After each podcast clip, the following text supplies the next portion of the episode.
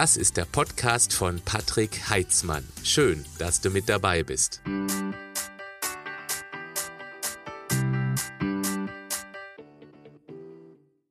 Dr. Jens Pohl ist Diplombiologe und promovierte am Deutschen Krebsforschungszentrum in Heidelberg über den Einfluss von Krebsgenen auf das Metastas Metastarisierungsverhalten von Tumorzellen. Danach forschte er mehrere Jahre an der Scripps Klinik in San Diego in den USA und dem Europäischen Molekularbiologischen Labor in Heidelberg an Vitamin A-Rezeptoren. Auch ein sehr spannendes Thema, aber nicht das Thema des heutigen Tages.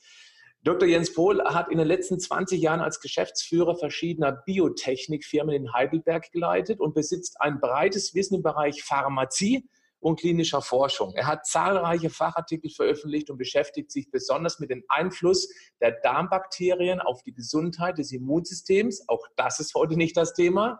Und ist zudem Experte für Mitochondrien. Und darüber sprechen wir heute. Vielen Dank, dass du dir die Zeit nimmst. Lieber Jens, wir waren ja schon beim Du, weil ich habe ja kürzlich deine Frau, äh, die Adriana Radler-Pohl, zum Thema Schilddrüse befragt und es war sehr lustig.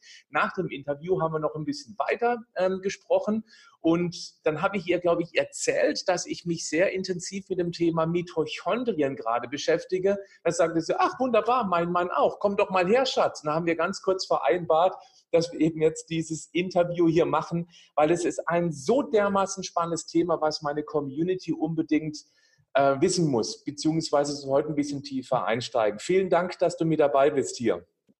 Vielen Dank, dass du dir auch die Zeit genommen hast, mich zu interviewen. Also das ist ja ein sehr spannendes Thema, wie du das ja selber schon gerade gesagt hast. Da lernt man auch jeden Tag Neues dazu und interessanterweise wird auch wahnsinnig viel immer wieder neu publiziert zu diesem eigentlich relativ uralten Organell.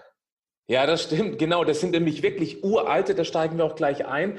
Vielleicht noch ganz kurz, wir sind sehr, sehr weit räumlich voneinander entfernt. Du sitzt in der, ist das richtig, Toskana gerade? Wir sitzen gerade in Südfrankreich, wir machen Urlaub in der Camargue. In der Camargue, genau richtig. Und deswegen gibt es leider auch hier immer zeitliche Verzögerungen. Ähm, also wenn ich dann die Frage stelle, das liegt nicht dadurch, dass du sehr langsam denkst, Es liegt an der langsamen Internetverbindung. Also da muss meine Community heute leider durch, dass es immer eine ganz leichte Verzögerung gibt, aber es ist anders nicht machbar. Trotzdem wollte ich unbedingt heute dieses Interview führen, weil ja, wir haben schon häufiger versucht, Termine zu finden. Es hat nie geklappt. Heute ist es aber soweit. Ja, prima. Also wir werden das schon schaukeln, kein Problem. Dann reden wir ein bisschen langsamer, dann haben wir auch ein bisschen mehr Zeit, dann auf die Sachen einzugehen. Ja? Glücklicherweise kann ich dich jedenfalls hier ohne Verzögerungen äh, gleich hören. Ja? Okay, dann kommt es immer mit Verzögerung bei mir an. Also lass uns über die Mitochondrien sprechen. Magst du einmal in aller Kürze und vielleicht erstmal ein bisschen oberflächlich erklären, was sind eigentlich Mitochondrien und warum sind die so wahnsinnig wichtig, wenn es generell um das Thema Gesundheit geht? Also die Mitochondrien sind kleine Organelle, so nennt man das. Es gibt Organe. Organe sind Funktionseinheiten, Gewebeeinheiten in unserem Körper. Und ein Organell ist quasi eine Stufe hineingezoomt in den Körper, eine Funktionseinheit innerhalb einer Zelle. Mhm. Innerhalb von Zellen gibt es verschiedene kleine, ich nenne es jetzt dann mal organähnliche äh, Komponenten, die ähm, spezielle Funktionen für so eine Zelle haben. In einer Zelle gibt es zum Beispiel den Zellkern. Im Zellkern sind unsere Chromosomen, unser Erbgut. Und um diesen Zellkern herum schwimmen quasi verschiedene kleine Organelle. Und diese Organelle haben dann für den Stoffwechsel eine wichtige Funktion, für den Transport von ähm, Proteinen, also von Eiweißen, von verschiedenen Substanzen, die von außen in die Zelle hineingebracht werden. Und es gibt Organelle, die sind dafür verantwortlich, dass Abfallprodukte von der Zelle nach außen transportiert werden. Und die Mitochondrien sind quasi jetzt verantwortlich für einen wesentlichen Teil unserer Energieversorgung innerhalb der Zellen. Es gibt noch eine andere Art, wie unsere Körperzellen Energie produzieren können, die nennt man Fermentation. Das ist eine Art Energiebereitstellung ohne Sauerstoff. Das ist eine sehr wichtige Unterscheidung. Mhm. Und die Mitochondrien sind kleinere Einheiten, die innerhalb von unseren Körperzellen herumschwimmen und die sind verantwortlich für die Energieproduktion unter der Verwendung von Sauerstoff. Und das ist jetzt auch entwicklungsbiologisch sehr interessant. In der Urzeit unserer Erde gab es eine Phase, in der auf der Erde noch kein Sauerstoff in der Atmosphäre vorlag. Und in dieser Lebensphase der Erde vor vielen Milliarden Jahren haben Körperzellen ihre Energie ohne Sauerstoff nur durch diesen Fermentationsvorgang quasi herstellen können. Und dann hat sich innerhalb der Erdgeschichte die Atmosphäre geändert und dann ist der Sauerstoffgehalt gestiegen. Und während der Sauerstoffgehalt gestiegen ist, ist es dazu gekommen, dass A, Sauerstoff quasi ein gefährliches Molekül erstmal war, weil Sauerstoff sehr reaktiv ist und sehr gefährlich. Er kann Sachen kaputt machen. Sauerstoff lässt Eisen rosten und so ähnlich können Bestandteile innerhalb unserer Körperzellen quasi durch Sauerstoff erstmal abgetötet werden.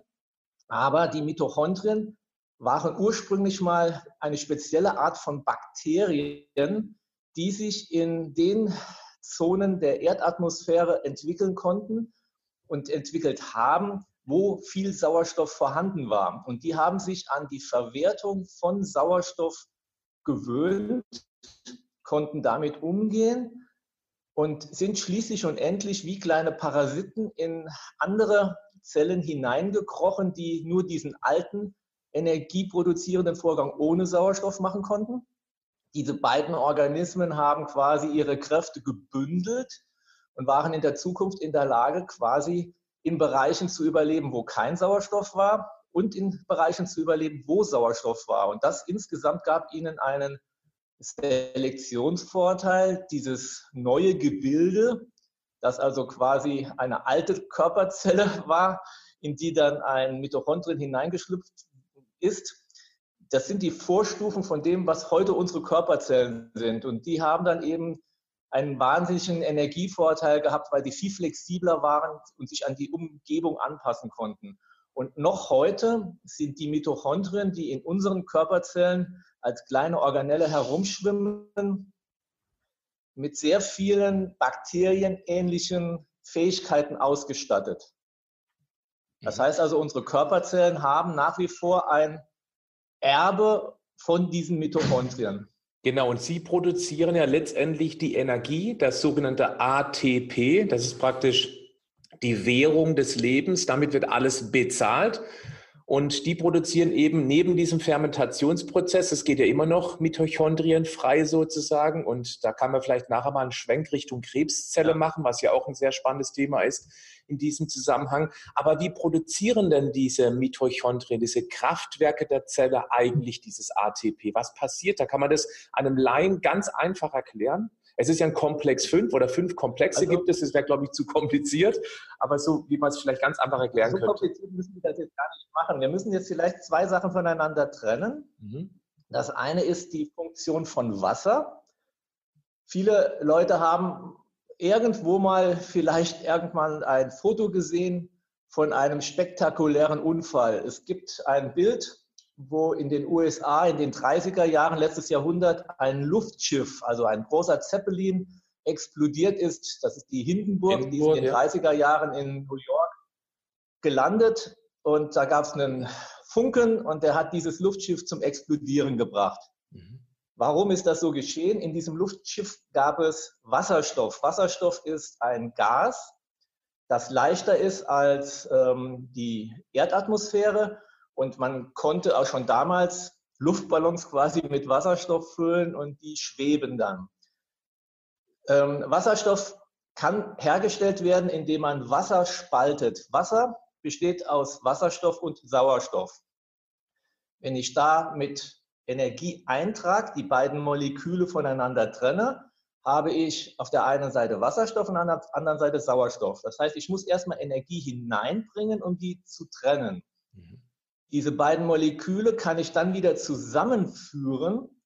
Und da gibt es einen ganz uralten Versuch, den hat man früher im Chemieunterricht schon gemacht. Das ist die Knallgasreaktion. Wenn ich Wasserstoff, Gas öffne, mit ein bisschen Energie äh, am Anfang Anreize, dann kann das mit dem Sauerstoff, der in der Luft ist, ähm, reagieren. Ich habe eine Knallgasreaktion.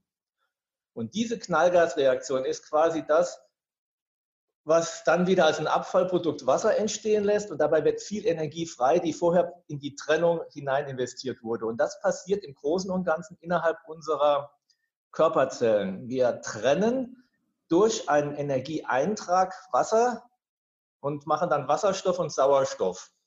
Und innerhalb, innerhalb einer hm, kontrollierten Knallgasreaktion innerhalb der Mitochondrien wird dann wieder Energie frei und diese Energie wird dann benutzt, um ATP herzustellen.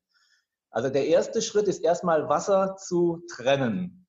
Mhm. Bei diesem Trennen wird durch eben diese Reaktion mit diesen komplexen Proteinen innerhalb der Atmungskette Wasserstoff in ein Kompartiment der Mitochondrien hineintransportiert.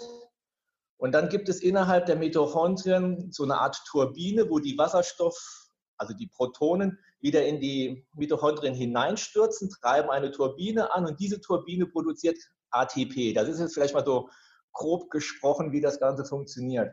Die Energie, die die Mitochondrien benötigen, um Wasser zu spalten, die kommt bei uns im Großen und Ganzen durch ähm, Kohlenhydrate, Eiweiße und Fette. Das heißt also, wenn du dir vorstellst, du hast einen Grill, wo du am Wochenende Würstchen grillen möchtest, dann wirfst du am Anfang Holzkohle hinein. Diese Holzkohle musst du einmal ein bisschen anzünden und dann pustet man. Was man also da macht, ist im Endeffekt, man bringt Sauerstoff hinein und durch dieses ähm, Hineinpusten von Sauerstoff wird der Kohlenstoff auch wieder äh, unter Energiefreisetzung zu einem Gas, das ist dieses CO2. Das heißt also, wir haben im Prinzip eine kohlenstoffabhängige äh, Reaktion in unseren Mitochondrien und wir haben eine Wasserstoff- und Sauerstoffabhängige Reaktion. Und in beiden Kreisläufen ist ein zentrales Atom dieser Sauerstoff, der, wie du ja äh, eben ja schon gehört hast, ein hochreaktives Molekül ist und dieses Molekül haben die Mitochondrien als erste Lebewesen auf unserer Erde kontrollieren gelernt. Mhm. Die haben ähm, Schutzmechanismen, die ihnen helfen, diesen hochreaktiven Sauerstoff so zu behandeln, dass er eben die Zellen nicht schädigt. Dafür gibt es also spezielle Schutzmoleküle, die in den Mitochondrien existieren. Und deswegen können sie diese beiden Feuer quasi gut ähm, kontrollieren. Also diesen Kohlenstoff Verbrennungsvorgang und eben diesen Wasserstoffverbrennungsvorgang. Die beiden werden stark kontrolliert mit ähm, Redoxmolekülen, die also verhindern, dass der Sauerstoff Unsinn in unseren Zellen anrichten kann. Mitochondrien verschiedene Brennstoffe als Kohlenstoffquelle verwenden können.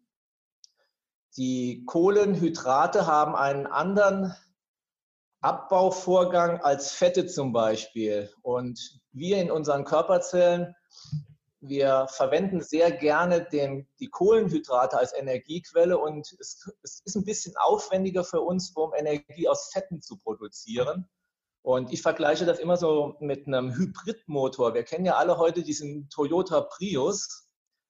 Der fährt in der Innenstadt mit Strom. Das ist schnell verfügbare Energie. Die kann man ein bisschen gleichsetzen mit unseren Kohlenhydraten hält nicht so lange vor und deswegen müssen diese Stadtmobile auch alle, alle Nase lang wieder an eine Steckdose gesteckt werden. Und wenn die auf die Landstraße fahren, auf die Autobahn, dann muss der Motor umschalten von schnell verfügbarer Batterie in mehr energiereiche äh, Energiequellen. Das ist dann bei uns das Benzin oder Diesel, was es auch immer sein könnte. Und diesen Umschaltvorgang, den können gesunde Körperzellen gut machen. Wir können also in einem gesunden Körper gut zwischen Kohlehydratverbrennung und Fettverbrennung hin und her schalten. Das ist ein trainierter Körper. Leider sind heute aber viele unserer Mitbürger nicht mehr ganz so trainiert und da rostet quasi dieser Umschalthebel ein bisschen ein und die Fettverbrennung klappt nicht mehr so gut. Und die sind abhängig, alle paar Minuten quasi wieder an die Steckdose zu gehen. Und das ist dann dieser kleine Hunger, der bei uns ja heute marketingwirksam auch in der Presse oder in der, in der Werbung gerne wieder verwendet wird. Und dann suggeriert man solchen Personen, dass sie sich wieder mit Zucker eine neue Energiezufuhr sichern. Und damit verschlimmert man eigentlich das Problem. Der eingerostete Umschalthebel, der zwischen Fettverbrennung und Kohlehydratverbrennung hin und her schalten sollte, rostet noch mehr ein und man wird immer abhängiger von Kohlenhydraten. Und das kann dann langfristig ein Problem werden. Und man kann auf der anderen Seite letztendlich auch dann nicht mehr so gut Fett verbrennen. Und jetzt sind wir genau am Kern, ähm, wo wir ein bisschen näher darüber sprechen könnten. Wie kriegt man diesen eingerosteten Hebel oder ich nenne es eben auch diese Flexibilität des Stoffwechsels. Deswegen halte ich weder was von einer rein ketonen Ernährung auf Dauer über einen langen Zeitraum, weil dann können wir nämlich nur diese Fettverbrennungsschalter bedienen und noch eben von einer extrem kohlenhydratlastigen Ernährung, vorausgesetzt man macht eben keinen Sport, weil wer viel Sport macht, ich denke mal, der behält eine gewisse Flexibilität, weil er immer wieder auf die Fettspeicher zurückgreifen wird. Wir reden aber vom Normalbürger, der eher Hobbysport macht und wie kriegen wir das hin, dass der Schalter ja. sich total einfach hin und her schalten lässt? Was sind die Grundvoraussetzungen? Also ich sag mal, der aller, aller, aller einfachste Trick ist nichts essen. Also äh, fast. Der Witz ist nämlich, dass der menschliche Körper eine relativ gute Fähigkeit hat und relativ viel Fett gespeichert hat. Was wiederum heißt, ähm, eigentlich haben wir genügend Fett in uns angereichert, das wir benutzen könnten, um als Energiequelle zu dienen. Das Problem, das wir haben, ist auf der anderen Seite, dass wir relativ wenig Kohlehydrate in uns speichern können. Also der menschliche Körper hat ein bisschen die Fähigkeit, ähm, Stärke oder Kohlehydrate in Form von Glykogen in der Leber und in den Muskelgeweben zu speichern. Das ist aber ein sehr limitierter Energiespeicher. Der ist relativ schnell leer. Wenn er leer ist, müsste normalerweise der Körper umschalten auf Fettverbrennung. Mhm. Theoretisch kann er das. Wenn wir also jetzt dem Körper permanent immer wieder Kohlenhydrate zuführen, hat er keine Notwendigkeit, in diese Fettverbrennung zu gehen. Aber das Fett haben wir. Also prinzipiell ist es also nur, dass dieser Umschaltvorgang nicht funktioniert. Es ist nie ein Mangel an Fett, es ist immer ein Mangel an Umschaltfähigkeit. Und das kann man jetzt wiederum trainieren, indem man im Prinzip den Blutzuckerspiegel reduziert. Der Blutzucker, den wir in unserem Körper haben, der wird vom, von vielen Parametern eingestellt. Da gibt es Insulin, es gibt Glucagon, es gibt also verschiedene Moleküle, die mehr oder minder sicherstellen, dass unser Blutzucker so bei 85 liegt, was auch immer das jetzt für Einheiten sein mögen. Ähm, in dem Moment, in dem mein Blutzuckerspiegel sinkt, unter 85, 75 und 70 hinunter, hat der Körper normalerweise die Fähigkeit, selber den Blutzucker wieder zu heben oder auch auf andere Energiequellen zuzugreifen. In dem Moment, in dem ich aber immer wieder mit Zucker nachfüttere, gibt es keine Notwendigkeit eben, andere Quellen anzuzapfen, um halt wieder den Blutzuckerspiegel von eigenen Körpersubstanzen her wieder zu erhöhen. Das ist der also, Schalter. Mhm. In dem Moment, in dem ich jetzt also dem Körper quasi kein Zucker zuführe, zwinge ich ihn quasi in eine andere Verbrennung hineinzugehen. Also das muss man erstmal aber trainieren. Ein Mensch, der diesen Umschaltvorgang noch nicht richtig kann, der bekommt etwas, das nennt man Carbflu, Kohlehydratgrippe. Also in dem Moment, in dem ich auf Kohlenhydrate verzichte und mein Körper ist nicht trainiert, unterzuckere ich, habe dann wieder dieses Bedürfnis, Zucker zu essen. Und das ist jetzt ein spannendes Feld. In dem muss man genau jetzt eben trainieren. Um das etwas leichter hinzubekommen, empfehle ich normalerweise etwas, das nennt man intermittierendes Fasten. Und intermittierendes Fasten darf man jetzt nicht verwechseln mit Hungern oder mit Kohlehydratreduktion, sondern prinzipiell erstmal nur die Zeitfenster von der Nahrungsaufnahme und Nahrungsnichtaufnahme etwas zu verändern. Das ideale Ziel wäre, irgendwann mal acht Stunden als Fenster zu haben, innerhalb dieser acht Stunden seine gesamte Tagesernährung zu sich zu nehmen. Nicht unbedingt jetzt weniger essen, nur in einem kürzeren Zeitfenster. Und dann 16 Stunden quasi den Körper hungern lassen, weil damit die Blutzuckerspiegel sinken und er selber an seine Depots geht. Man muss ihn dazu zwingen. Das kann man am Anfang oft nicht richtig gut und das kann man trainieren. Und das trainiert man, indem man vielleicht diese Zeitfenster 10, 14 hat und dann irgendwann 9, 15 und irgendwann schafft man dann halt auch mal die 16, 8 und auch die 16, 8 müssen nicht zwangsläufig das Endergebnis sein, sondern es ist durchaus denkbar, dass man auch ein oder zweimal im Monat vielleicht 36 bis 48 Stunden komplett hungert. Es gibt Personen, die kommen an hartnäckiges Fett nicht mehr heran.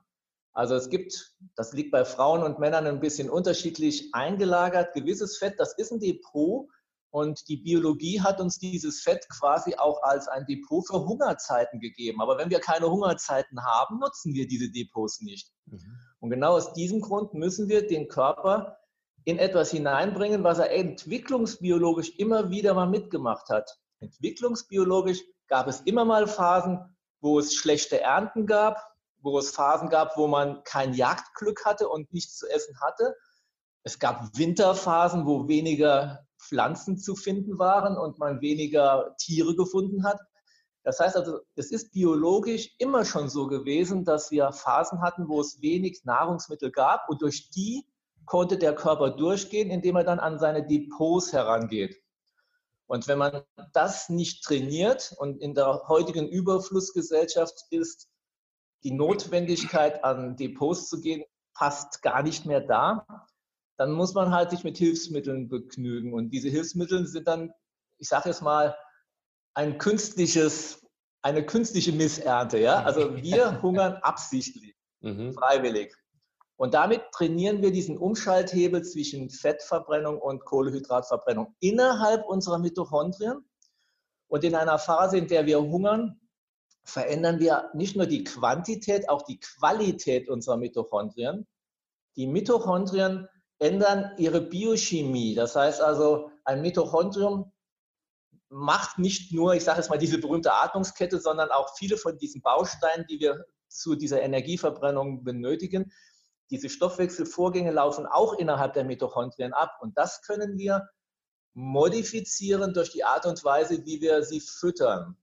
Und Mitochondrien, die mit, einer, mit der einen oder anderen Methode nicht so gut zurechtkommen, die kann man, ich sag mal, auf der einen Seite ein bisschen anschubsen und man kann sie dazu zwingen, sich zu ändern. Und wenn sie merken, dass sie innen drin einen Schaden haben, es gibt also durch eine Fehlernährung, durch eine ja, Lebensweise, die ungesund ist, auch die Möglichkeit, dass Mitochondrien langfristig geschädigt werden und an diesen Umschaltvorgang einfach nicht mehr hinbekommen. Da ist also die, die Fabrik ist abgebaut, funktioniert nicht mehr. Die Arbeit, die Arbeiter, die das früher mal gekonnt haben, sind entlassen worden und die kommen einfach nicht mehr richtig mit Jetzt einer anderen Energiezufuhr darf ich an, darf ich an dieser Stelle einmal rein? Führen. Eine ganz, ganz wichtige Frage an dieser Stelle, die brennt mir so auf der Seele. Junge Menschen, die können ja essen, was sie wollen. Sie können Alkohol trinken, sie schlafen wenig und sind trotzdem am nächsten Tag wieder topfit. Die könnten auch theoretisch zweimal trainieren. Hängt das damit zusammen, dass die eben noch viele qualitativ gut funktionierende Mitochondrien haben, im Vergleich zu denen, die eben dann 30, 40, 50 sind, wo praktisch dann die Gesunden einfach dann diese Fabrik immer mehr kaputt gewirtschaftet sind und die können einfach nicht mehr so schnell diese Energiespeicher vollladen. Und das ist die Erklärung, warum wir auch letztendlich ganz hinten raus irgendwann sterben müssen, weil die Mitochondrien eben dann so dermaßen abgebaut sind, dass wir keine Energie mehr haben und die ganzen Systeme zu bedienen. Kann man das mal so ganz oberflächlich festhalten? Ist das richtig so? Also das ist perfekt zusammengefasst. Es gibt noch ein paar zusätzliche natürlich Kriterien so ähnlich wie Mitochondrien altern, gibt es natürlich innerhalb der Zelle auch andere Organelle, Zellkern, DNA und so weiter, die auch altern kann.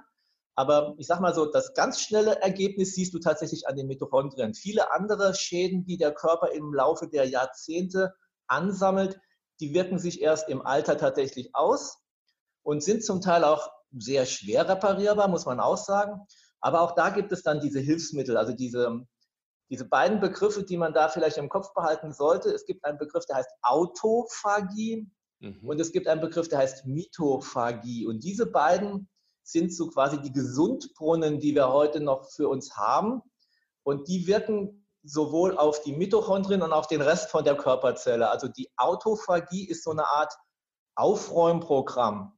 In dem Moment, in dem der Körper jetzt zum Beispiel in einer Fastenphase, und da sind jetzt diese 36 bis 48 Stunden Fasten, sind absolut ideal dazu. In dem Moment hat der Körper von außen keine Zufuhr von Brennstoff.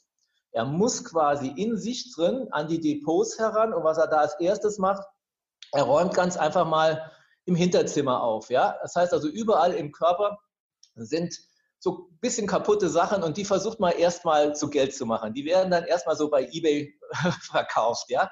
Und so ähnlich wie du versuchst, wenn du dringend Geld benötigst, erstmal so in der Garage zu gucken, was kann man denn zu Geld machen. So macht dann die Körperzelle, wo kriege ich, wo kriege ich jetzt Baustoff her? Wo kriege ich jetzt Material her, mit dem ich was machen kann? Und dann werden kaputte Sachen veräußert, abgebaut, umgebaut und so weiter. Und diese Autophagie ist ein Aufräumprogramm, der Körperzellen quasi von innen heraus gesunden lässt. Wenn eine Körperzelle das nicht mehr kann und sie ist ernsthaft geschädigt, gibt es dann Notprogramme, die dieser Körperzelle sagen, bring dich selbst um. Das geht tatsächlich. Mhm. Und etwas spezieller, so wie die Autophagie die Körperzelle betrifft, gibt es die Mitophagie. Und die Mitophagie macht mehr oder minder das Gleiche mit Mitochondrien. Auch Mitochondrien, die so ein bisschen angeschraubt sind, die also nicht so hundertprozentig funktionieren, die kann man durch so einen Hungerprozess, durch so einen Fastenprozess dazu bringen, zu erstmal sich auf Vordermann zu bringen. Sollten sie es nicht schaffen, bringen sich auch diese Mitochondrien dann quasi selbst um. Und in dem Moment wird der Platz frei, sage ich mal. Ja, also in deinem Körper, in deiner Körperzelle hast du gesunde Mitochondrien und du hast kranke Mitochondrien. Durch diesen Aufräumprozess wird der Körper dazu gebracht, die kaputten Mitochondrien abzubauen. Er braucht aber welche. Und da kommt jetzt so ein bisschen dieses Erbe der Bakterien wieder zugute. Mitochondrien können sich relativ selbst eigenständig vermehren. Also wie eine Bakterienkultur, wenn man sich auf der Haut infiziert und die Bakterien sich vermehren, so können sich Mitochondrien innerhalb der Körperzelle unter einem gewissen Druck wieder vermehren. Und wenn ich jetzt die kaputten weg habe und die gesunden noch da sind, vermehren sich die gesunden. Und ich bekomme von innen heraus eine Verjüngerung einer Körperzelle wieder hin. Ja? Also es ist mein, in meinen Augen lebensnotwendig, dass man hin und wieder mal hungert. Genau, das Weil ist die eine Möglichkeit, Körper Jens. Seine Selbstheilungsprozesse anwirft. Genau, dass man auf der einen Seite hungert, weil der Körper eben dann praktisch ähm, diesen Selbstheilungsprozess die Autophagie startet. Auf der anderen Seite, da war ein ganz spannendes Wort drunter, nämlich wenn, die, wenn, die, wenn das Mitochondrium oder eben die Zelle Druck verspürt. Und Druck kann ja auch sein, dass man von außen signalisiert, ich brauche jetzt unbedingt mehr ATP, also tu was, um das zu produzieren. Und dann sind wir schon beim Thema Sport. Also alles, was praktisch Richtig. verlangt nach mehr ATP, regt auch das Mitochondrium an, sich zu vermehren. Welche Art von Sport ist denn da eigentlich besonders gut geeignet? Also es ist hier nicht nur die Art Sport wichtig, sondern erstmal auch mal, was für einen Körper du hast. Ich bin jetzt von meiner Veranlagung her eher so etwas, was nennt man Leptosom. Es gibt mhm. Leute, die sind ein bisschen muskulöser als ich. Und man muss sich jetzt dann natürlich auch anschauen, was ist der richtige Sport für welchen Körper. Mhm. Also ich bin jetzt eher ein Typ, der wahrscheinlich Mittel- und Langstreckensport als Läufer machen sollte. Und ich habe auch viel mehr Schwierigkeiten, Muskel aufzubauen, als Personen, die athletischer gebaut sind. Das heißt also, für jemanden, der so eine Körperphysiologie hat, wie ich sie habe, ist wahrscheinlich ein moderates ähm, Ausdauerprogramm besser. Aber nicht ignorieren, dass ich natürlich trotzdem an meinem Muskelaufbau was tun sollte. Jemand, mehr Platz schaffen für ist, mehr Mitochondrien. Ja, also Siehst du, wenn du ein, ein Sportler bist, der muskulöser ist, der relativ schnell Muskel aufbauen kann, für den empfehle ich zum Beispiel das HIT-Training. Mhm. Das heißt, dieses High-Interval-Training, wo du quasi den Körper an die Belastungsgrenze hinan, hin, hinbekommst, ja, der sagt, dass der Körper jetzt nicht mehr kann. Also das heißt, die Belastungsgrenze ist ja eine Grenze, wo der Körper merkt, jetzt ist Ende und um diesem Druck, diesem ähm, Energiemangel. Diese Anforderung genügt, mhm. das nächste Mal zu schaffen, verbessert er seine Körperstruktur und auch da werden Mitochondrien angeregt. Also das heißt also auf der einen Seite ist tatsächlich die Art und Weise, wie dein Körper ähm, ausgerüstet ist, ausschlaggebend, wie du ähm, deine Mitochondrien auf Vordermann bringen kannst. Es ist dann die Art und Weise, wie du trainierst und das Ganze dann trotzdem natürlich nochmal kombiniert mit der richtigen Nährstoffzufuhr oder eben auch Nicht-Zufuhr. Ich habe mal eine Zeit lang für Marathon trainiert und im Marathon ist es ja so, dass du eine sehr lange Zeit laufen musst, um dann am Schluss ins Ziel zu kommen. Ich sag mal, der Breitensportler kann wahrscheinlich ohne große Schwierigkeiten zehn Kilometer laufen. Mhm. Wenn du ein bisschen trainierter bist, dann kannst du aus dem Stand wahrscheinlich auch 20 Kilometer laufen. Aber ein untrainierter Mensch wird es selten schaffen, 40 Kilometer zu packen. Mhm. Und du musst also im Endeffekt bei einem Marathontraining, was du da hauptsächlich tust, ist im Prinzip an diese Grenze hinkommen, wo dein Körper sein gespeicherte Kohlenhydrate aufgebraucht hat, dass er dann umschaltet auf Fettverbrennung. Du wirst also beim Marathon die letzten zehn Kilometer nicht mehr mit Kohlenhydraten hinbekommen. Und da kannst du dir auch äh, Kohlenhydrat-Trinks während des Laufs nochmal reinpfeifen. Das wird dir nicht helfen. Du musst im Körper umschalten können. Und jetzt ist es so, dass vor jedem großen Marathon-Event am Abend zuvor die berühmte Pasta-Party stattfindet. Die Pasta-Party ist nur für den Breitensportler, der quasi seine Kohlenhydratlager vollpackt. Mhm. Aber er packt es trotzdem nicht deswegen, die 40 Kilometer zu laufen. Er schafft es vielleicht bis Kilometer 27. Da gibt es diese berühmte Grenze. Und dann sind die Kohlenhydratlager leer. Und dann steigen diese aus. Das heißt also, du kannst einen Marathon nur überleben, also im Anführungszeichen nur beenden, wenn du umschalten kannst auf Fettverbrennung. Und das trainiert der Profi, indem er zum Beispiel morgens nüchtern losläuft. Dann, wenn du über Nacht ähm, deine Kohlenhydratlager geleert hast und morgens nicht frühstückst, dann hast du quasi für den Lauf schon zehn Kilometer mindestens Training in deinen Knochen, weil du musst viel schneller schon umschalten auf die Fettverbrennung. Also im Prinzip ist ein nüchtern Loslaufen für einen Mittelstrecker oder überhaupt auch nüchtern Sport machen ein Vorteil, der deine Kohlenhydratlager leer macht und auch die Mitochondrien beeinflusst. Also insofern, ich bin nicht derjenige, der empfiehlt, Kohlenhydrate vorm Sport zu nehmen, damit man das, die, das sportliche Pensum besser bewältigt. Das mag ein Vorteil sein, wenn ein Fußballer, ich sage jetzt mal nur, seine 90 Minuten durchhalten muss. Gut, dann kommt es nur auf die Performance innerhalb des Spiels an. Aber wenn du dich trainierst, den Körper trainieren tut man nicht mit Kohlehydratlager vorher gefüllt. Das ist auch genau das, was ich immer wieder erzähle, dass die Leute, wenn sie laufen sollen, eben leer laufen sollen, zur Sicherheit. Also gerade die Beginner noch ein bisschen was mitnehmen sollen, eine eingewickelte Banane, falls sie eben unterwegs unterzuckern, damit sie eben dann überhaupt noch nach Hause kommen. Aber so trainieren wir genau diesen vorhin genannten Schalter perfekt. Und das geht auch dann relativ zügig.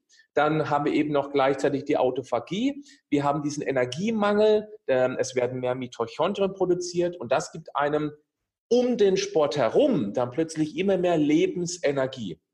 Jetzt würde ich noch gerne über einen ganz wichtigen Punkt sprechen, denn ähm, dieses Wort von vorhin fand ich sehr interessant, diese Knallgasexplosion. Es bedeutet ja, dass in diesem Mitochondrium enorm viel passiert. Es gibt wahnsinnig viele freie Radikale und die sind ja potenziell extrem schädlich. Die Zelle hat aber gelernt, durch einen umfangreichen Prozess diese freie Radikale zu neutralisieren. Wir müssen aber auch was dazu tun, damit die das kann. Und vielleicht wollen wir jetzt an dieser Stelle mal eine ganz klein wenig tiefer einsteigen welche Produkte, Vitamine, Mineralien, Spurenelemente sind besonders wichtig, damit die Zelle auch wirklich gut funktioniert, damit die freien Radikale eben auch dann abgefangen werden können. Gibt es da spezielle, ähm, vielleicht auch Nahrungsergänzungen, die das Ganze unterstützen können? Ich denke da sofort an das Coenzym Q10, was bei vielen jenseits der 40 immer weniger produziert wird und sie eben dann auch Energieprobleme kommen, äh, bekommen. Also das erste Mal muss ich jetzt vorausschicken, dass Radikale nicht immer nur schlecht sind. Schädlich sind, ja. Mhm. Das heißt also, wenn man jetzt denkt, dass man nur etwas permanent tun sollte, um Radikale zu vermeiden, das ist nicht gut. Ja. Radikale werden von gewissen Zellen sogar eingesetzt als eine Komponente des Immunsystems. Ja. Also Radikale sind im Prinzip, ich nenne es jetzt mal kurz zusammengefasst, Giftstoffe. Diese Substanzen können andere Substanzen negativ beeinflussen. Diese andere Substanz kann aber auch ein Bakterium oder ein Virus sein. Und du hast gewisse Immunzellen, die zerstören tatsächlich Eindringlinge in dir, auch mit Hilfe von Radikalen. Wenn du jetzt also deinen Körper überflutest mit Antioxidantien, mit Radikalfängern, kannst du dein Immunsystem negativ beeinflussen. Das muss man einfach jetzt mal warnend sagen. Also einfach jetzt nur sagen, ich schmeiße mir jetzt hier unkontrolliert Antioxidantien ein, muss nicht immer gut sein. Mhm. Genau genommen, es kann sogar hin und wieder schaden. Also das Gleichgewicht zwischen ich habe Radikale und ich habe zu viel Radikale. Das muss man in den Griff bekommen. Und mhm. bei einer körperlichen Anstrengung, wenn diese Turbinen alle voll am Laufen sind, fallen auch mehr von diesen Radikalen an. Also ein Sportler kann tatsächlich ein bisschen mehr Antioxidantien verwenden, aber auch hier wieder ein gewisser Stress, den dein Körper hat, hilft, dass der Körper ein Signal bekommt, ich muss mich verbessern. Und wenn du jetzt in einer Trainingsphase im Prinzip etwas machst, um diese Radikale zu binden, dann geht auch ein Teil des Trainingseffektes flöten. Mhm. Weil im Prinzip beim Training entsteht Muskelkater. Muskelkater ist unangenehm, ja, aber du weißt selbst, dass jemand, der nicht trainiert und keinen Muskelkater hat, eben die Muskeln nicht trainiert und die Muskeln nicht stärker werden. Also es ist immer wieder die Frage, wie gehe ich mit der Belastungsgrenze um?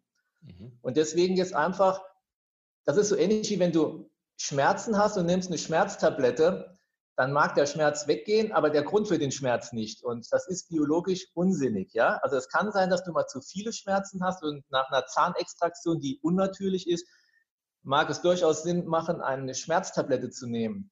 Aber ein Marathon nur zu überleben mit Schmerzmitteln ist nicht gesund. Damit wird ein Körperschaden verursacht. Schmerz macht ja auch im Endeffekt ein Signal, der dem Körper sagt, es war zu viel, hör auf. Und so ähnlich ist es mit den Radikalen. Wenn ich jetzt zu viele Antiradikale nehme, mag ich meinem Körper nicht immer nur was Gutes tun. Also das mal vorhergeschickt, das ist ganz mhm. wichtig. Ja? Mhm. Jetzt ist es so, dass ich aber in einem normalen, trainierenden Körper tatsächlich ähm, die Maschine am Laufen lassen muss. Ja? Also eine Maschine, die gut läuft, muss geschmiert sein, da muss Schmieröl rein. Ja? Und dieses äh, Zytochrom C zum Beispiel, das ist ein Teil, eine Substanz, die eine wichtige Rolle in der Atmungskette spielt. Also insofern die Idee ist, dass man in einer Atmungskette, die viel Arbeit tut, die Schmiermittel zufügt. Und das mag in gewissem Maße tatsächlich Sinn machen, ja. Aber es muss ich dann trotzdem doch an ein paar Stellen wieder einfach nur mal ähm, warnen oder zumindest mal vielleicht so ein bisschen den Wind aus den Segeln nehmen.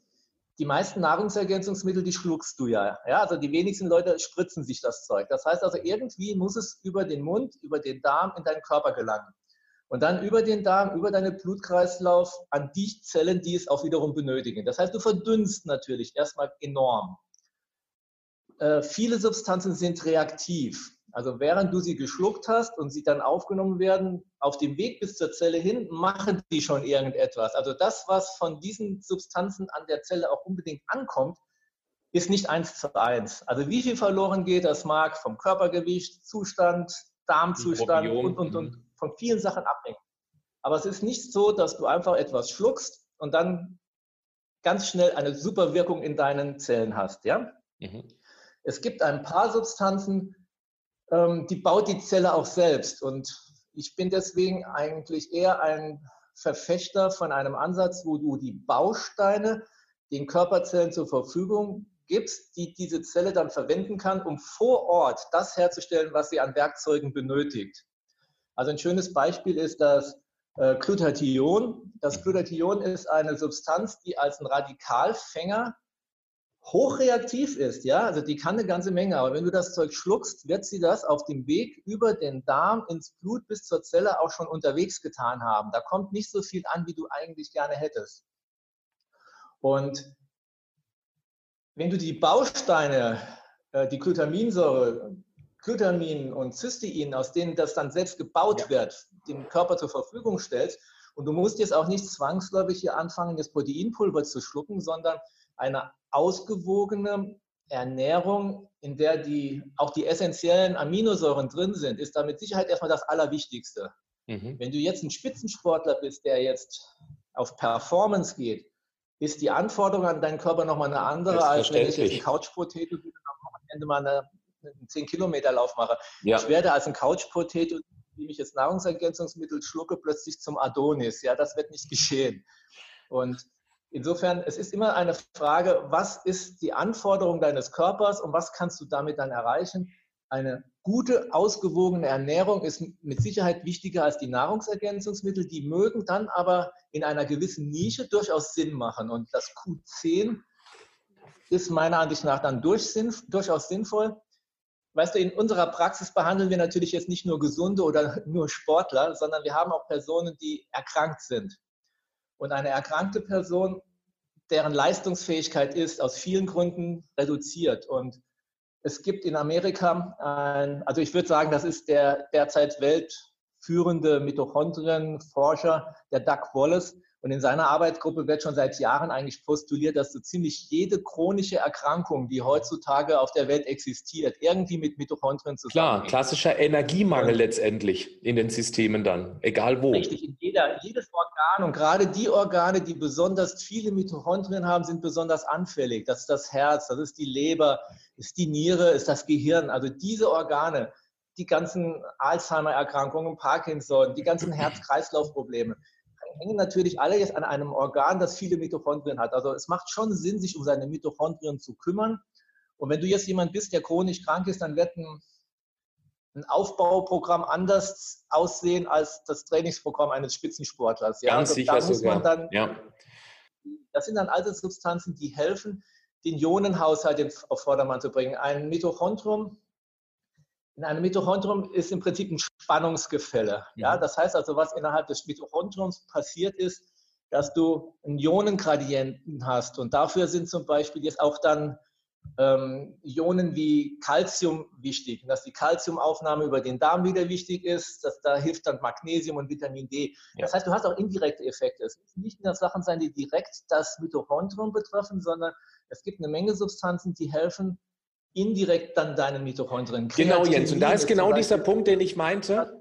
Jens, komme ich gerade durch, weil wegen der Verzögerung. Ähm, das ist ein ganz wichtiger Punkt. Ja. Also mir gefällt dieser Ansatz absolut, dem Körper alles zu geben, damit er selbst etwas bauen kann und ihm das nicht vorneweg einfach schon geben. Das ist Blödsinn, weil das muss auf lange Sicht schiefgehen, weil der Körper könnte ja auch verlernen. Wenn er, nur einfaches Beispiel ist ja ähm, bei Bodybuildern, ähm, die spritzen sich Testosteron. Was macht der Körper? Er reduziert die körpereigene Produktion an Testosteron. Es ist jetzt, jetzt nichts mit Mitochondrien, aber so funktioniert der Körper. Ihm alles zu geben ist wichtig. Und gerade das, was du nanntest mit Vitamin D und mit dem äh, Magnesium, es ist ja so, wir können ja gesund essen, aber ist das noch wirklich alles im Essen drin? Bei Kalzium mache ich mir da wenig Sorgen. Bei Magnesium mache ich mir da erhebliche Sorgen. Ich mache mir Sorgen bei dem Thema Jod. Ich mache mir Sorgen bei Selen. Und da könnte eben eine Substitution durchaus Sinn machen, um dem Körper das Material zu geben, damit er eben arbeiten kann. Richtig? Also es gibt natürlich heutzutage die schöne Aussage, dass wir in einem Selenmangelgebiet leben und so weiter. Und es wird dann immer wieder auf einzelne Bestandteile besonders geschaut. Ähm, ich glaube, es ist nicht so einfach, dass du dann jetzt aber anfängst, nur Selen zu schlucken. Ja? Ich glaube, es muss alles immer eingebettet sein. Also ich sehe immer wieder, auch in vielen Facebook-Gruppen, da gibt es dann Leute, die wirklich viel Ahnung haben. Also ich möchte das jetzt nicht lächerlich machen, ja. Aber das Leben ist nicht so einfach, dass du dann einfach zwei Monosubstanzen dir in irgendeinem DM-Markt kaufst und die dann in einer hohen Dosis zu dir nimmst und denkst, damit ist das ganze Problem gelöst man muss das Ganze schon ein bisschen mehr eingebettet sehen. Also ähm, ich sage mal nur ein Beispiel. Also ein Vegetarier, also wir haben viele Vegetarier und in unserer Praxis, die mehr gesundheitliche Probleme haben als der Standard-Fleischesser. Und das klingt auf den ersten Blick wirklich für viele Vegetarier immer erstmal böse, wenn ich ihnen dann sage, sie sollten wieder Fleisch essen. Und ich will jetzt auch gar nicht auf den ethischen und auf den mhm. ökologischen Sinn des Ganzen eingehen. Ich will nur sagen, wir sind von der Biologie her nun mal Fleischfresser, ja? Also nee, wir sind, wir sind alles Fresser, sagen wir es mal so, ja? Omnivoren. Aber ja. alles heißt eben alles. Und selektiv bedeutet, es gibt Spitzensportler, die im Triathlon den, den, den Hawaii-Marathon, äh, Triathlon mit Spitzenzeiten schaffen und die haben aber ein, ein Team an Leuten, die sie ja. hinten dran dann versorgen. Ja? Richtig. Einfach nur am Tisch, die Mutter kocht und ich lasse nur das Fleisch weg. Das ist nicht die Lösung. Mhm. Es gibt die Möglichkeit, als Vegetarier gesund zu leben, aber viele lassen einfach nur etwas weg und ergänzen es nicht richtig. Und das, was für dich dann richtig ist, das ist sehr individuell. Viele Pflanzen, die wir zu uns nehmen, haben ja auch eine Alchemie in sich drin, mit der sie versuchen, Fressfeinde davon abzuhalten, sie zu fressen. Also Pflanzen sind nicht immer nur gut zu uns, ja. Und es gibt den einen oder anderen, der kommt mit pflanzlichen Bestandteilen auch wieder besser zurecht als der andere. Und ich möchte jetzt da gar nicht auf das Gluten eingehen. Ich will nur sagen, es gibt viele Substanzen, mit denen sich Pflanzen schützen. Und eine ausgewogene Ernährung ist nicht einfach. Und je mehr eine Pflanze oder ein Tier dann auch noch künstlich verändert worden ist und hat dann nicht mehr so viel mit dem zu tun, wie unsere Körper sich mal ursprünglich darauf adaptiert haben, das ist dann nochmal ein zusätzliches Problem. Also diese industrielle Nahrung, mit der wir uns heute oft versorgen, die ist für mich schlimmer als viele andere Parameter, wo ich dann jetzt, sage ich mal, das Selen vielleicht nicht drin habe, aber die ganzen künstlichen Zusatzstoffe, die Lebensmitteln drin sind, die haben alle auch nicht nur eine Wirkung, sondern auch eine Nebenwirkung. Also insofern wirkt alles, was wir an Chemie zu uns nehmen, schließlich und endlich auch negativ auf unsere Mitochondrien ein. Und wenn ich jetzt noch das Wort Medikamente ein, einführe, dann ist Box ganz weit geöffnet. Das heißt also, viele von den Substanzen, die wir heute als Medikamente zu uns nehmen, haben einen enormen Einfluss auf unsere Mitochondrien. Also das klassischste Beispiel sind jetzt die Antibiotika. Ja? Mhm. Da Mitochondrien ja entwicklungsbiologisch Abkömmlinge von Bakterien sind, sind sie sehr empfindlich auf Antibiotika hin. Und es gibt eine ganze Reihe von hochwirksamen Antibiotika, die Bakterien und gleichzeitig leider dann auch Mitochondrien killen. Und das kann auch mit eine Ursache für chronische Erkrankungen sein, dass unsere Mitochondrien geschädigt werden durch eigentlich etwas, wo wir gedacht haben, es tut uns gut. Ja. ja. Also man merkt schon, Jens, dieses Thema, das ist so groß. Ich könnte auch noch stundenlang mit dir weiter drüber sprechen. Es ist so spannend, weil hier geht es um den Kern der Gesundheit. Und diesen Satz muss man erstmal sacken lassen. Bei den Mitochondrien geht es um den Kern der Gesundheit. Alles, was Energie produziert, hält die Systeme am Laufen. Und wenn diese Turbinen, diese Strom-Energieturbinen nicht mehr richtig laufen, dann laufen wir auch nicht mehr rund. Und das ist der Grund, warum wir mit dem, Al mit dem Altern immer mehr gesundheitliche Probleme bekommen, wie du gesagt hast, mit dem Hirn, mit dem Herz, mit der Leber, mit den Nieren. Und deswegen lasst uns um die Mitochondrien kümmern. Ein Weg, was man direkt umsetzen könnte, ist ja, dass wir diesen Kohlenhydrat-Fettschalter wieder aktiviert bekommen, indem wir eben uns langsam aneignen zu fasten, langsam in dieses intermittierende Fasten rein und oder ganz bewusst und oder, dass wir mehr Sport machen. Weil ich beispielsweise, ich mache gerne Sport, auch intensiven Sport, für mich ist im Moment das intermittierende Fasten noch nichts. Ich habe es probiert, aber mein Körper verlangt diese Energie. Natürlich sorge ich dafür, dass der Fettstoffwechsel funktioniert, indem ich eben mindestens eine, eher zwei Mahlzeiten kohlenhydratarm gestalte, damit der Schalter eben dann auch hier funktioniert. Aber so bringe ich auch meinem Körper bei, mehr gesunde Mitochondrien zu basteln. Und das ist der Grund, warum ich jetzt mit meinen 45 auch in keinster Weise irgendwelche gesundheitlichen Beschwerden habe. Und das soll die Botschaft sein, dass jeder es kontrollieren kann, die Mitochondrien zu selektieren. Die kaputten, die werden aussortiert durch das intermittierende Fasten, beziehungsweise eben durch einen Sport, der auch gerne mal ein bisschen intensiver sein darf. Und dann eben noch, dass ein Körper alles zur Verfügung stellt, damit er alles bauen kann, was er braucht, um die Mitochondrien zu beschützen, damit sie sich selbst beschützen, also Stichwort freie Radikale. Und da kann es eben auch Sinn machen, ähm, Achtung, nur gezielt zu substituieren, aber der Mangel sollte eben auch nachgewiesen sein, wie beispielsweise Vitamin D, Magnesium, das ist ziemlich klassisch, denke ich mal. Ja, und das sollte die Kernbotschaft dieses Videos sein. Magst du vielleicht dem noch was hinzufügen, was dir noch besonders wichtig ist? Im Prinzip brauche ich da gar nichts zuzufügen. Du hast das absolut auf den Punkt gebracht, ja. Es gibt relativ simple Methoden, mit denen man seinen Körper auf Vordermann bringen kann. In meinen Augen ist tatsächlich ein ganz wichtiger Punkt, dass man versucht, die Kohlenhydratzufuhr im Körper zu drosseln. Also das, was wir heutzutage haben, ist einfach ein Überangebot an Kohlenhydraten. Wir werden also chronisch überschwemmt mit Kohlenhydraten und das ist mit eine Ursache, warum wir quasi diesen Schalter einrosten lassen. Mhm. Und deswegen ist tatsächlich auch jeden Tag immer das gleiche Essen gar nicht so sinnvoll. Also jeden Tag mit dem gesunden Brot, mit dem gesunden Müsli zu beginnen, das ist schon die erste Zufuhr von Kohlenhydraten. Das geht dann mit dem Kaffeestückchen, mit der Brezen, mit dem Kartoffeln, den Nudeln und dem Stück Kuchen am Abend und dann noch den Chips. Das geht über den ganzen Tag. Und ich bin einfach der Meinung, dass die heute empfohlene Gesamtmenge an Kohlenhydraten definitiv zu hoch ist. Und wenn man hin und wieder Kohlenhydrate isst, ist das mit Sicherheit kein Problem. Ich bin jetzt auch nicht jemand, der sagt, man soll kein Brot mehr essen und keine Pasta. Das ist mir viel zu individuell. Also es gibt mhm. Leute, bei denen ist das nicht gut.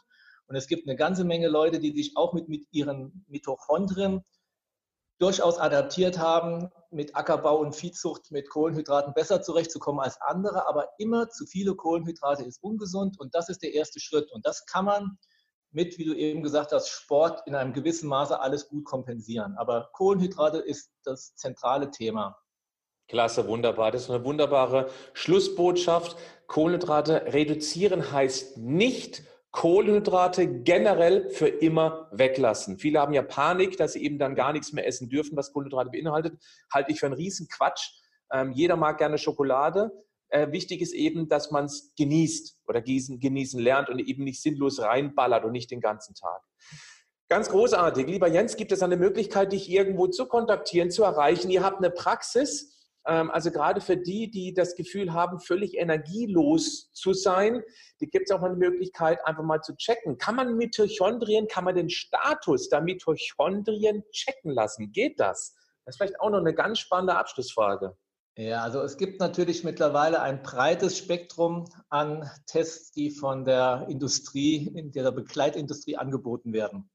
Man muss aber da auch sehr individuell schauen, was macht Sinn. Man kann sich überall tot testen und man muss auch in der Lage sein, mit einem Testergebnis äh, arbeiten zu können. Das heißt also, wenn ich ein Ergebnis habe, muss ich auch wissen, was mache ich jetzt als Ergebnis aus diesem Test. Mhm. Und das kann wirklich sehr individuell sein, was man damit jetzt testet. Hängt wieder von Patient zu Patient ab. Ich würde jetzt nicht sagen, dass ich jetzt so eine Faustformel habe. Ich habe die Vermutung, meine Mitochondrien sind nicht in Ordnung und ich mache jetzt den Test 1, 3 und 7 und das Ganze kostet 37,20 Euro. So ist es nicht.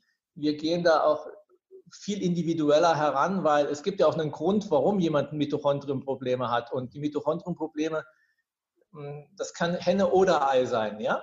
Also ganz oft gibt es Assoziationen zwischen gewissen Krankheiten, wo man zu 99 Prozent sicher sein kann, da ist dann auch das Mitochondrium mit dabei. Und dann muss man jetzt nicht zwangsläufig die und die Tests alle machen. Das mit einer guten Anamnese kann man sehr viel feststellen, bevor man viel Biochemie gemacht hat. Die Biochemie ist oft eine Frage bei Fällen, wo man nicht so genau weiß, wo man dran ist. Ja? Es gibt Leute, die haben diffuse Zustände und so weiter. Und da kann man auch wieder gezielt arbeiten. Und wir arbeiten da, ich sage jetzt mal auch ein bisschen mit Probebohrungen. Ja? Du kannst jetzt viel Geld für Hunderte von Euro kannst du äh, für Tests rausschmeißen das ist oft nicht sinnvoll, sondern man geht mit anderen Ansätzen heran und sucht dann ganz gezielt nach. Und man kann selbstverständlich ATP messen. Man kann äh, die ganzen äh, B-Vitamine feststellen. Man kann feststellen, ob du Zytochrom C und also die, die Membranpotenziale in Ordnung sind und so weiter. Aber ich würde davon abraten, da ist einfach wild im Internet zu suchen nach solchen Tests. Da kann man auch eine Menge Geld verpulvern ohne Sinn. Ja? Also das macht man normalerweise doch viel gezielter. Also generell, wir gehen in unserer Praxis da sehr gezielt an sowas heran und haben da auch immer das Budget unserer Patienten im Auge. Da kann man nämlich einige hundert Euro schnell ausgeben, muss ich schon sagen. Ne?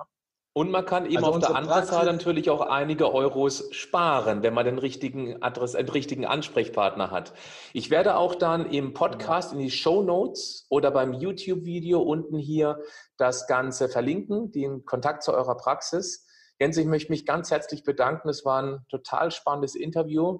Richte bitte auch Adriane ganz liebe Grüße von mir aus. Und ähm, ja, dann würde es mich ja freuen, wenn wir uns mal wieder live sehen, weil wir haben uns ja schon mal live gesehen. Ihr habt mich äh, bei meinem Bühnenprogramm verfolgt. Da haben wir auch beim letzten Mal drüber gesprochen. Und äh, ja, es genau. hat mir großen Spaß gemacht. Vielen Dank für deine Zeit. Vielen Dank auch für deine Arbeit, die du da in, das, in die Vorarbeit, die du investiert hast. Vielen Dank, ja? Dir noch einen schönen. Tag dann. Tschüss. Tschüss.